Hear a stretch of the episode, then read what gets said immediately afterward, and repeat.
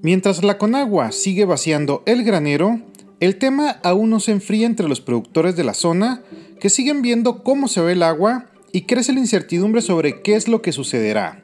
El diputado federal Mario Mata sigue sin quitar el dedo del renglón, y aunque está amenazado de que le darán un arrimón de lumbre en la Fiscalía General de la República, subirá un punto de acuerdo en la Cámara de Diputados para pedir que se cierren las compuertas.